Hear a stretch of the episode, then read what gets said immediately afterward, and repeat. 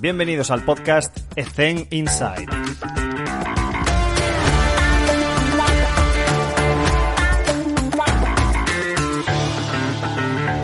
Muy buenas a todos y bienvenidos a Ethen Inside. Hoy está con nosotros Yago Tawada. Yago, ¿cómo estás? ¿Cómo te encuentras? Hola, ¿qué tal? Muy bien, muy bien. Todo perfecto. Para poneros un poco en, en contexto, Yago es el pistolero más rápido de Instagram.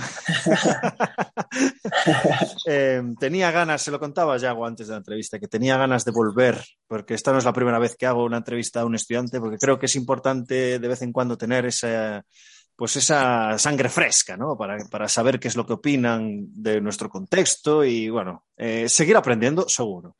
Entonces, Yago, cuéntanos un poco cuál es, cuál es tu contexto actual y, a partir de ahí empezamos, va. Bueno, pues yo soy Yago, tengo 23 años, estoy ahora mismo en el último año de la carrera de CAFIT, en cuarto, estudio en la Universidad de Vigo, en el campus de Pontevedra.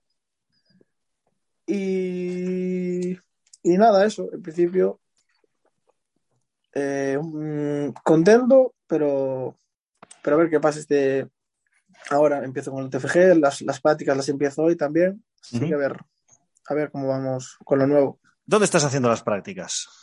Pues las empiezo y las empiezo en el Celta. Vale, vale, vale, vale. ¿Y, ¿Y, tienes pensado sobre qué vas a hacer el TFG?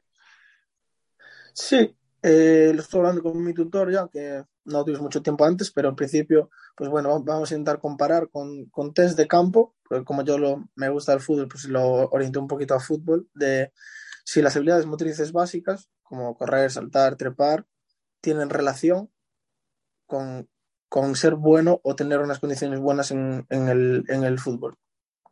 Qué bueno. ¿Quién es tu tutor? Ezequiel, sí, se llama Ezequiel Rey. Ay, no lo conozco. Vale. Eh, vale. Me, tengo, tengo ya varias preguntas, no sé por dónde empezar. eh, porque vamos a empezar. Vamos a empezar por el pasado, que es eh, Erasmus. Eres una persona que, que, cogió, decidió irse de Erasmus. Cuéntame cómo ha sido esa experiencia. Primero, ¿por qué, ¿por, qué te, ¿por qué, te, fuiste de Erasmus? Me fui por, por, por, ver cómo era, porque tenía un montón de gente conocida que había ido y siempre mm. Me habían hablado increíble y pues lógicamente pues te entra muchas ganas. Al principio yo, por ejemplo, me costó mucho decidirme porque mm. al final dejas todo aquí, amigos, trabajo, tal, no sé qué, lo que sea. Pero sí, me fui el primer cuatrimestre porque en tercero con el coronavirus me lo cancelaron. Entonces mm. me tuve que ir en cuarto um, y me fui a Lisboa con dos amigos de aquí y la verdad que es una experiencia que, que se recomienda a todo el mundo y que sin duda la volvería a hacer. Si pudiera quedarme todo el año, me habría quedado todo el año seguro. Hmm. ¿Qué crees seguro. que pierde? Porque esto no se recupera. ¿Qué crees que no. pierde una persona que no pilla la beca Erasmus? Yo creo que pierde es una experiencia que no, que no vives porque al final te relacionas con más gente como tú que va allí a pasarlo bien, a descubrir gente, a descubrir sitios, a descubrir una cultura diferente. Hmm. Yo creo que pierde mucho, porque al final también para muchos es la, la, primera experiencia de vivir solo, lejos de tu familia. Yo creo que es algo que, que debería hacer todo, todo el mundo. Como dicen en mi pueblo, búscate las habichuelas. Exacto, exacto, exacto. Perfecto. Um, voy a hacerte otra relacionada con esta. ¿Crees, sí. ¿Crees que te ha cambiado la beca Erasmus? Eh, sí, yo creo que sí. Porque... ¿En qué aspectos? Yo creo que en el aspecto de, de, de, persona, porque al final tú en casa, quieras o no, tienes todo hecho. Si intentas ayudar lo que sea a tus padres y tal, pero tienes todo hecho. Y, y, te dan tanto dinero y búscate la vida. Si tienes que la última semana comerte todos los días pasta, pues tienes que hacerlo porque no hay más. Y, hmm. y organizarte con tu dinero. Y si ahorrar, voy a no hacer esto para ir a un viajecito aquí, no sé hmm. qué. Yo creo que te cambia sobre todo en lo, en lo personal. Y luego que también aprendes a, a, a, llevar esas relaciones a distancia con tu familia, con tus amigos, con tu pareja, si tienes en el caso. Yo creo que, que te hace mejor, mejor como persona. Eh, por, cómo, por cómo lo has dicho, recupero para sintetizarlo eh, ese, esos dos temas, ¿no? porque además me siento, mmm, o sea, he estado en la misma situación. Cuando me fui, cuando me fui de Erasmus, yo también, era casa de mamá y papá, eh, todo era mamá y papá, sobre todo mamá, Exacto. porque mi padre curraba, y, y, te encuentras por primera vez en la situación de que tienes que cocinar. O sea, eso, eso literal, así. Tengo que cocinar, cocinar para mí porque planchar. si no me muero. sí, sí, sí, todo. Sí, y, y, también me pasó por el idioma eh, la primera vez que tenía problemas de comunicación, pues porque en mi residencia, que es otra cosa que, que tengo apuntada aquí para después, eh, yo estaba viviendo al principio con, con un, dos checos y me tenía que comunicar en inglés con ellos. Y yo no tenía ni papa, porque bien sabéis que nos enseñan inglés, pero no sabemos hablar inglés. Y, y bueno, poco a poco iba surgiendo y es esa sensación de, de, de buscarte la vida. Y, y, segundo concepto que has dicho es el hecho de que si, si de verdad quieres ser una persona que quiera ir al máximo rendimiento, al máximo club, pues es un primer approach para estar solo, sí. para estar conociendo gente diferente, estar en un entorno de fuera de la zona de confort, eh, de otro idioma diferente, y es un inicio, o sea que todo ventajas, básicamente. Estoy de acuerdo. Eh, Yago, ¿residencia o piso? Yo ahora eh, acabé el Erasmus ayer, o sea, tengo los sentimientos a de piel. Yo siempre digo, y de residencia, pero también yo tuve la suerte, bueno, que cuadramos casi todos españoles en la residencia. Al final mm. éramos como una familia muy grande. Así yeah. que en clase, sí que, aunque fuera Portugal, las teníamos en inglés y teníamos de todo, checos, romanos, lo que sea. Y sí que es más frío, porque al final en inglés, pues sí, igual yo me preparé antes con el inglés un poco y tal, pero al final no es lo mismo que hablar español. Sí. Entonces yo, eh, en mi caso, te digo residencia sin duda, pero claro, éramos todos españoles. Yo también estoy de acuerdo. En la, en la residencia, es, a ver, es, al estar en Lisboa, pues, pues es más fácil encontrarse sí. con hispanos. Sí, pero claro, es que yo, yo, la, yo tengo colegas que ese año se fueron de Erasmus y se fueron a un piso y yo estaba dudando entre, joder, mm, me voy con los de la residencia y al final en la residencia era la hostia, porque claro, te encuentras con los franceses, con los, con los británicos, con los checos, con las polacas, con no sé qué, y claro, se crea ahí un clima de, entorno completamente, pues eso, nuevo que es impagable. Y, y, al final te lo dicen los, los españoles que estaban pues más en su zona de confort, bueno, eh, pero desde luego mi recomendación es irse, si ya te estás yendo, pues que sea máxima experiencia. A lo grande. Exacto, sí, exacto, irte a lo grande. Exacto. Eh, vale. Eh, cuéntame, es que, claro, yo tengo historias que no se pueden contar. pero tú seguro que tienes alguna, pues podrías, además que lo tienes fresco, Yago, podrías compartir alguna experiencia así graciosa que te haya pasado, que seguro, que se pueda contar, que se pueda contar. Así, me, me pillas así eh, de imprevisto. ¿Alguna anécdota gra graciosa? O alguna liada, tío. Pues, mira, te, mira, si quieres, mientras pues, piensas, no, te cuento no, yo una. una, una vale, vale, vale, vale, vale, vale. Tengo una pues en la residencia, como hacíamos un poquito de ruido, nos pusieron un portero para controlar quién entraba, quién salía, para que no hiciéramos fiestas. ¿Qué pasó? Eh, bueno, unos cuantos cogimos el COVID, el día que salimos, pues hicimos una fiesta, una pequeña fiesta entre nosotros en la residencia. No vino nadie fuera. Y el portero, al principio vino muy amable a avisarnos de que, bueno, que bajáramos el tono y tal. ¿Qué pasó? Que le empezaron a convencer un poquito para que bebiera un par de chupitos. Y empezó, y, y, y, se los tomó sin problema. ¿Qué pasó? Que luego él estaba en su sitio, pero estaba con una copa también. Al final acabó el portero con nosotros de fiesta, eh, se emborrachó, hubo un percal, tuvo un lío con, tuvo un, lío, un problema con dos chicas, eh, se montó una gordísima, al final el portero lo echaron, a las dos chicas también, también la echaron de la residencia por pelearse con el portero, Oh, pero fue una anécdota, una anécdota graciosa. Normalmente final... sí. Sí, sí, sí, Normalmente cuando te vas de Erasmus es, eh, pues eso, a lo grande, es control tremendo. vale. Eh, yo, te, yo, tengo una que no conté, la voy a contar muy rápido. Eh, venga, cuando, venga, cuando, cuando fui a Italia, eh, estuve en Verona, la ciudad de Romeo y Julieta. Y, mm. y, fui allí, lo primero que hice, no sé si fue el primero o el segundo día, fui a, a, este, a la universidad a hablar con el profesor de baloncesto. Me dijeron, el profesor de palacanestro es allí y tal, no sé cuánto. Fui a hablar con él en inglés. Él no tenía ni papa de inglés.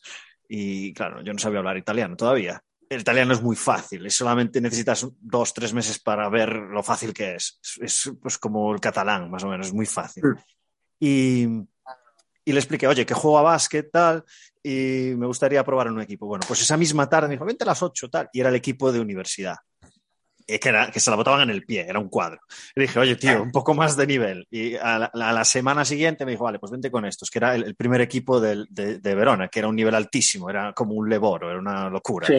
Y no me dejaban hacer el 5 para 5, simplemente pues hacía la primera parte y luego tal. Luego, oye, un poco menos, y luego encontré, o sea, que nos conocimos de esa forma. Y después, en el segundo cuatrimestre, yo estaba apuntado a Palacanestro nivel 2 o algo así eh, que era una convalidación directa con INEF, eh, su didáctica 2 creo que era.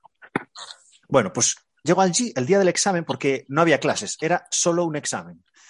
Y llego allí y el pabellón vacío, y, pero había una mesa en el pabellón. Entonces bajé y no había nadie. Y volví a subir el despacho donde estaba el tío, peto, abro, estaba allí, y digo, hola, eh, ¿dónde es el examen y tal? Y, ah, coño, eras tú. Alex, eres la única persona que se ha apuntado al examen de Italia. ¿Pero qué me estás contando? O sea, ¿cómo es posible que solo haya una persona? Bueno, pues era yo solo. Y, y me bajó allí, había una cantidad de papeles en la mesa de la hostia, yo cojonado, y, y le digo, oye, no sé si hay parte práctica, pero no traje ropa de... No, no te preocupes, tal, cuánto. Claro, él ya me conocía, porque ya había sí. pasado un cuatrimestre, ya me había visto jugar y tal, ¿no? Entonces me sienta adelante, estábamos uno con otro, uno delante del otro, y me dice, bueno, Alex, que sepas que soy una persona muy seria. Y yo así, joder. Y me puso un 30. Un 30 es un 10 sobre 10. Y le digo, what the fuck. Y ya, bueno, eh, tú, tú sabes baloncesto, así, ¿eh? Tú sabes baloncesto, ¿no? Y ya, bueno, sí, un poco. Y ya, bueno, pues tú el año que viene tienes que coger un equipo de chavales, tal, y tienes que hacer esto y tienes que hacer lo otro, ¿vale? Y ya, sí, sí, sí, sí. Y me fui a los cinco minutos con un 10 de allí. Ese fue mi examen de palacanestro en Italia. Ahora, esto es una anécdota, ahora bien. El resto, evidentemente, te, da, te ponen facilidades, pero nos hicieron, nos hicieron, no sé si te pasó a ti lo mismo, nos hicieron una cantidad de trabajos que no te lo crees. Sí, no, la verdad que conmigo se portaron bastante bien. No, no me pusieron mucho trabajo, pero tengo algún compañero estudiando lo mismo que yo en otra universidad que, que se tiró de los pelos bastante. Bastante, sí. bastante. Sí, sí, sí. A, a, mí me pasó así, que los exámenes se portaban o eran orales y tal, te, te, hacían adaptaciones, pero léeme este libro, hazme un análisis de tal, hazme una reflexión de té, sí. créate un artículo de... Y yo, joder, tío, déjame, déjame. Claro, para compensar el examen, pues te mandaban muchos trabajos y bueno, sí. es, es fácil pero laborioso, pero bueno, bien. Vale, dejando a un lado Erasmus, que ya es evidente que lo recomendamos 100%. 100%. Eh, cuéntanos también eh, si has vivido, eh, porque me pasa también con, con ciertas personas que hablo de, de, cómo les cambió la vida a INEF. Y yo soy, por ejemplo, un fiel reflejo. Es decir, yo cuando empecé INEF creía que iba a ser profesor de educación física, hice el máster, hice las prácticas, salí reforzado, qué codo y hice de todo menos profesor. Entonces, ¿a ti te ha cambiado eh, a lo largo del proceso, INEF? Yo, yo te, te, diría que sí, pero porque yo también entré, bueno, y aún sigo pensando, una de, de, las opciones puede ser profesor, y yo cuando entré dije, seguro que profesor 100%, porque trabajar, de, vivir del fútbol es Muy imposible, hmm. es, es, imposible, pero es que al final eh, la, la, carrera te, te toca un, un, montón de temas y hmm. como que te da esas pinceladas, pero la carrera no, no te llega a nada, no, no hay tiempo. Son mm. muchas asignaturas, muchas generales, muchas que te interesan menos que otras. Al final tienes tú que buscarte por tu cuenta eh, cosas, formaciones, charlas, lo que sea. Yo creo que sí, que sí, que, que, me cambió, porque ahora yo sí que intento, digo, bueno, pues ahora ya tiro todo para la ventana y voy a intentar mm. eh, hacer lo que sea en el fútbol, porque es lo que, lo que más me llama. Y en cambio, yo cuando entré lo veía imposible, como también decía, gimnasio, yo, entrenamiento de, de fuerza, mi vida. Bueno, joder, y eso es para, para la gente esa que está, está fuerte. Y ahora sí te digo, ahora voy al gimnasio y sí que es. O sea, lo veo como un básico en todos los deportes. Yo creo que, que sí que te cambia. Te cambia mucho porque al final vives. vives eso, muchas asignaturas, muchos profes, unos que te marcan, otros que, que no. Sí. Yo creo que sí. Hay de todo, evidentemente. A mí, Sí. ahí me marcó y yo soy muy crítico con la universidad, por ejemplo. Recientemente, eh, bueno, recientemente no, el año pasado nosotros siempre tenemos alumnos de practicum en, en ECEN y, y, y ese año les dije, oye, este año por el COVID no podéis estar en la nave, o sea, eh, no vamos a hacer tal. Bueno, y había cuatro que querían hacer el, el practicum en ECEN sí o sí. Entonces le dije a, a la tutora, oye, que no van a poder venir, o sea, siguen queriendo, sí, sí, sí. Bueno, me reuní con los cuatro y les dije, chicos, el practicum de este año no va a haber presencialidad, no vais a pisar la zona de entrenamiento, o sea, mm, y les dije literalmente, yo iría a un sitio en el que me dejasen porque es donde más vais a aprender. Hay una formación digital y todo esto, sí, pero no es lo mismo. No. Bueno, cuando acabaron, acabaron súper contentos, se lo dijeron a la tutora y la tutora directamente me dijo, oye, que sepas que la gente este año, pues sabíamos que era difícil, que era todo digital y tal, pero que han salido contentos y creo que esa formación que dais complementa muy bien a la nuestra y tal. Y le dije, no, te equivocas. La formación que les estoy dando yo, se la doy porque no la tienen en la universidad. Porque no saben trabajar con patologías, porque no saben trabajar con personas, porque no saben prescribir ejercicio. Y eso no, no, no dais la posibilidad de, de, aunque sea con una optativa, enseñarlo. Y eso, es- eso soy muy crítico. Pero sí que es cierto que te cambia la forma de ser. Esos cuatro, yo cinco, porque soy licenciado, Sí. pero yo considero que esos cinco años te tocan todos los palos para cambiarte un poco eh, las florecillas que tienes en la cabeza. Y luego apáñate, obviamente, como en cualquier carrera, ¿eh? realmente. Sí, sí, sí, sí. Pero al final es eso, echas en falta un, como un año donde tú puedas decir, vale, pues yo quiero tirar por esto y que todas Sí. mis, asignaturas sean sobre esto. Hmm. Es Que sea más que flexible, que te puedas Sí. orientar a rendimiento a saco, sí, eso definitivamente. Definitivamente. Oye, espera, déjame un segundo que no tenía cargado el, el cargador de la batería del, teléfono. O sea, Vale, vale. teléfono, del ordenador. Ya está, ya está, ya está. Vale. em, no sé por cuál empezar. Responde tú por el orden que quieras. ¿La asignatura que más te ha gustado o el profesor que más te ha gustado? ¿Y por qué? El profesor que más me ha gustado. Complicado. es que complicado, pero por el, por el COVID, por ejemplo. Porque, por ejemplo, Ah. la asignatura de fútbol me estaba gustando mucho, pero tres clases y online. Y online Ya. Mm. Entonces te diría eh, o ap- aprendizaje y control motor, que me la dio Alexis Padrón, que me gustó mucho, pero estuvo también pocas clases porque era como las prácticas B solo. Hmm. Y motricidad también me gustó, que me la dio el que es mi tutor de... de, de- de- Claro, está relacionado, claro. Sí. claro. Bueno, las dos que me gustaron, pero por, el, por, por los profesores y la forma de dar las clases. Porque no era lo típico de eh, las teóricas, el presentación, pum, pum, pum, pum, pum, pum, y las prácticas, bueno, vais a hacer esto y esto. Era distinto. Al final, esas dos fueron el primer año. Ves que ellos son distintos, que te dan las cosas y te dicen, "Tra- trabajad vosotros, ¿por qué hacéis así? ¿Por qué? Eh, yo lo haría así, así como que te incluye más en la clase, no es tan relación profesor-alumno. Lo Mm. ves como más, más mm, didáctico, por así decirlo. Yo me quedaría con esas dos. O sea, ¿cómo te- cu- cu- ¿cuáles serían las características del de, de el profesor ideal? No solo las suyas propias, sino de cómo sería una clase ideal para exactamente, para que no sea llegar allí, escupir el contenido, comértelo, y digerirlo, si, si eso, y para casa. ¿Sabes? ¿Cómo sería lo ideal para ti? Yo creo que, que el profesor, aparte de, de demostrar el, bueno, el respeto que, que- que tienes que tener al al, al profesor, sobre todo, yo creo que hacer pensar a los alumnos de por qué o por qué no, de que, que ellos mismos se den cuenta de, de- de cómo pueden hacer una, una cosa bien o hacerla mal. Yo, yo creo que lo importante al final es, no es escupírselo y va- vas a tener que hacerlo así. ¿Por qué? Porque os lo estoy diciendo yo. Yo creo Sí. que al final es como más, más, más podemos aprender. Y cuando te hace pensar, te entra la curiosidad de decir, hostia, eh, hablo de esto, voy a, voy a llegar a casa, voy a buscar eh, algo relacionado con tal, a ver si, si, si encuentro algo más. O ah, pues esta batería que nos dijo y hicimos está bien, voy a buscar algo relacionado con... Yo creo que despertarles esas ganas de, de buscar a, a, a, tus alumnos. Hablo en la, en la universidad, Sí. claro. Sí, sí. Pero yo creo que se transfiere al mercado, ¿eh? Me lo llevo a, a deportes colectivos. Mira, además, Sí, sí. eh, eh, ayer fue la final de balonmano de, de Suecia y, y- y- Y España. y- y España, que al final Volcanella, pues bueno, la cagamos ahí.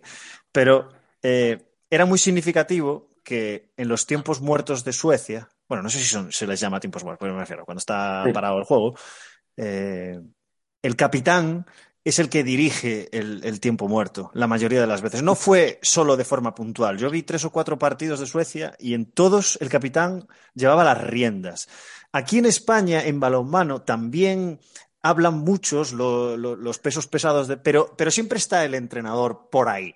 En este caso, el entrenador literalmente no se le ve, está detrás. Están los, los jugadores y tal. Y yo le pregunté, porque tengo una sueca en, en- en el equipo, bueno, tengo dos, pero a- le pregunté a una justo hoy por la mañana y le dije, oye, ¿qué- ¿viste? Sí, sí, sí, que fuimos campeonas, tal, no sé cuánto". Y dice, le pregunto, oye, porque claro, yo no entiendo un carajo de sueco, ¿qué, qué, qué se comenta en los tiempos muertos? Y, y me dijo, ah, sí, sí, sí, y me empezó a hablar sobre el entrenador y sobre el capitán y, bueno, lo típico, ¿no? Pero sí que es verdad que en el momento ese clave de la final, el entrenador le dijo, ¿qué? ¿Lo, lo llevas tú? ¿Sabes? En, una, en un momento, en una final, en una jugada clave, eh, el líder, entrenador, le dice, le pregunta al otro líder, claro, no, no estamos hablando de, sí, posiciones jerárquicas, pero son diferentes liderazgos. Pues le preguntó si quería llevar la rienda y dijo, sí, sí, claro, porque ya era algo común, ¿sabes? Aquí normalmente, por ejemplo, en el baloncesto, en la NBA se ve mucho esto de entregar incluso la pizarra. Toma, llévalo tú, a veces por enfados, otras veces no, pero aquí lo tienen ya tan, tan asimilado que, que lo ven como normal, ¿sabes? Entonces, creo que esa posición del líder muchas veces implica delegar, que es lo difícil, porque tú, claro, sabes mucho y quieres escupirlo, pero dar un paso atrás para cederle ese protagonismo a otro líder para que las cosas vayan bien es difícil y, no se ve tanto. No sé qué opinas tú de todo esto.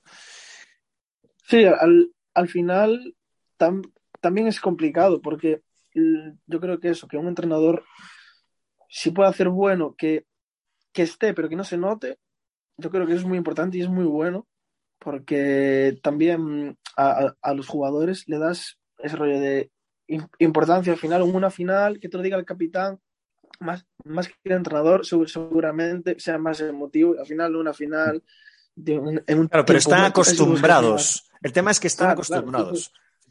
Imagínate que, que en toda la competición no ocurre y solamente en ese eh, ahí eso sería un error, evidentemente. Entonces, Sí. esos están acostumbrados ya.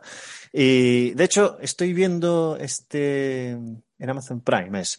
Empecé a ver el documental del Cholo Simeone y también salen muchos temas de estos de, de liderazgo y tal. Es súper interesante. Pues alguno le. Son episodios de 40 minutos o así. Está muy bien. Vale. eh, ¿Y ahora qué?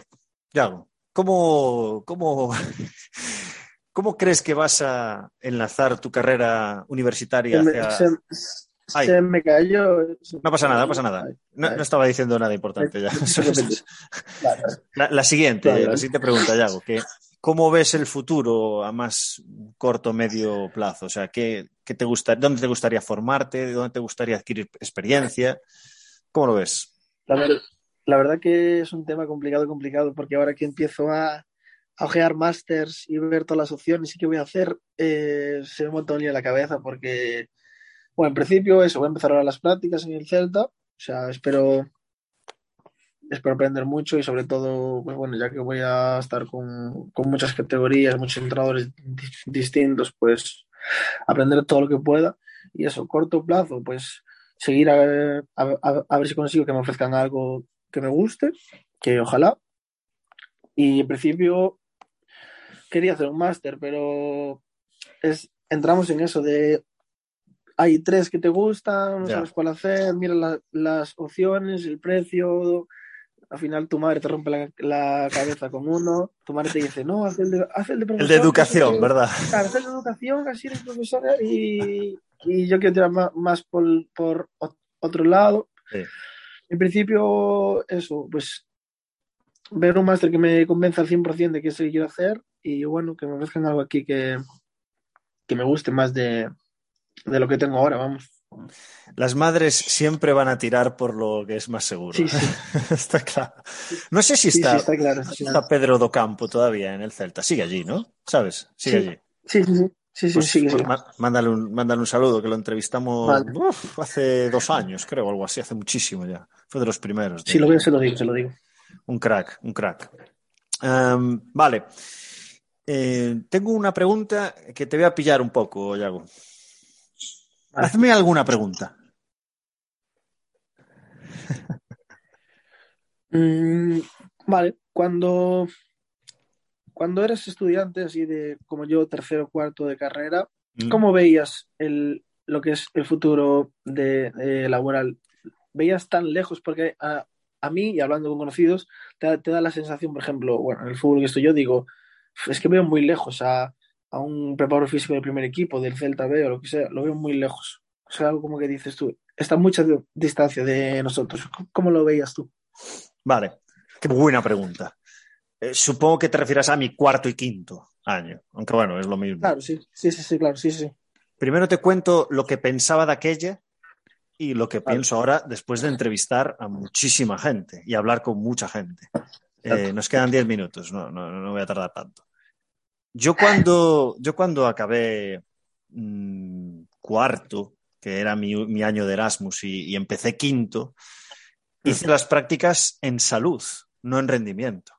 Estuve en, una, en la Casa del Agua, en, en un gimnasio, y mi, y mi TFG era intentar dinamizar una sala fitness. Que al final yo iba allí con mi compañero, Xavi, y todo el rato, todas las semanas era, ¡buah, qué buena idea esta! Pero dale una vuelta. y estuvimos todo el año, todas las semanas, dándole vueltas, dándole vueltas y dando propuestas que al final no sé si hicieron nada o todo. Eh, y, ese fue, ese, o sea, no tuvo nada que ver con rendimiento Ya, yo tenía claro que, que básquet es mi pasión y que tal. Entonces, cuando acabé INEF, estuve un año única y exclusivamente básquet. No hice nada, no estudié nada, me dediqué a jugador de baloncesto. Luego, mmm, no iba más. O sea, nuestro equipo no se profesionalizaba. De hecho, eh, murió nuestro club, dejó de existir.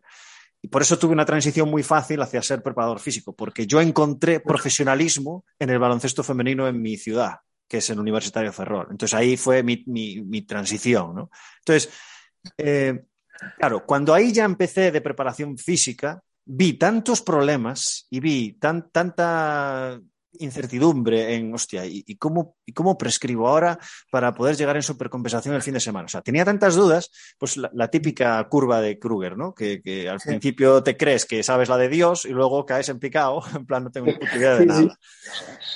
Pero luego, cuando creo que hay un salto enorme entre universidad y mercado. Creo que se aprende muchísimo en, en la experiencia del, barro, de estar en un equipo. Y eso es un error, porque nos lo deberían dar. Entonces, ¿cómo hubiese compensado esto? Estando en un equipo durante mis años de carrera, dos o tres. Eso ayudaría a, a adquirir ese aprendizaje que no te da la universidad. Eso fue un error que cometí. Ah, claro, a todo pasado es más fácil. Y te digo, claro, claro. la gente que está arriba es muy buena por cómo es como persona, por cómo es, por sus características relacionadas con la inteligencia emo emocional de coger la teoría, masticarla y escupirla aquí en este contexto de una forma y en este contexto de otra. ¿Sabes? No está tan relacionado con los conocimientos teóricos que puedan tener, sino la capacidad que tienen como personas de gestionar y liderar, porque somos líderes de nuestra parcela, un equipo. Esa es la máxima diferencia entre uno que está en la élite y otro que está en, en, formación. La capacidad de relacionarse con personas. Es lo que yo he detectado después de entrevistar a muchísima gente. No es lo que saben, es lo que saben, cómo lo aplican, cómo convencen, cómo debaten, negocian y cómo se hace en un sitio eh, en, su, en, su, en su profesión. Esa es, esa es la diferencia. Sí que se ve muy arriba, pero cuando, cuando ves cómo son, yo detecto estas características en, en los que están en la élite. Y, re, repito, que lo digo mucho, el pastel es muy pequeño. Hay gente que es la hostia, que está en equipos de formación. O en equipos que no están en las primeras divisiones. Y es, es una putada, pero, pero es así. Es así. Eh. ¿quieres, quieres comentar algo sobre esto o, pasamos a la última pregunta? Eh, pasamos a la última, venga. Vale. Yago, eh, side job. ¿Has pensado en, porque me lo dijiste antes, que es muy difícil vivir del fútbol y, es otra cosa que está, pues, el pan nuestro de cada día. ¿no? Uno que está dando clases y un equipo. Uno que se monta su negocio y después está en el equipo. O sea, ¿crees que vas a tener que tirar de los ingresos de estar trabajando en un gimnasio o tener tu propio centro o dar clases y ¿Cómo, ¿Cómo, lo ves este espectro, este binomio?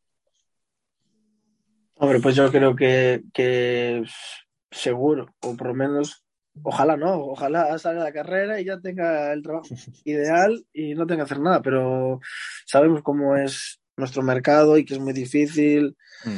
que hay muchísima gente y estoy convencido de que al principio voy a tener que estar en un gimnasio para compensar o en un cole Sí. de, o lo que sea, estoy seguro, seguro, seguro, pero porque es así, hay gente que está currando un equipo profesional y aún así también va por las mañanas a su escuela a dar clases o a su gimnasio Exacto. y si, si, lo, si lo hacen ellos, ¿cómo no lo voy a hacer yo? Exacto, exacto.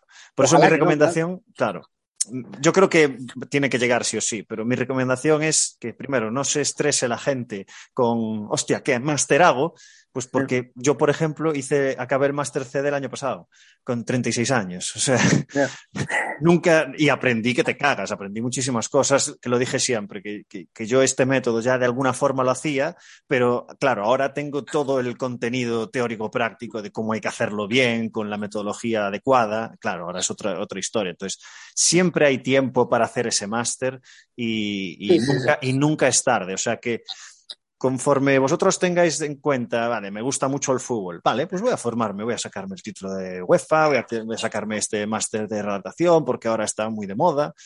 Mm, nunca está de más tenerlo porque muchos preparadores físicos ejercen de redactadores en ciertas ocasiones o ayudan al redactador. Eh, evidentemente es impepinable que tenemos que seguir formándonos cada año. ¿Qué pasa? O sea, esto es así. De Sí, bueno. forma u otra, oficial o extraoficial.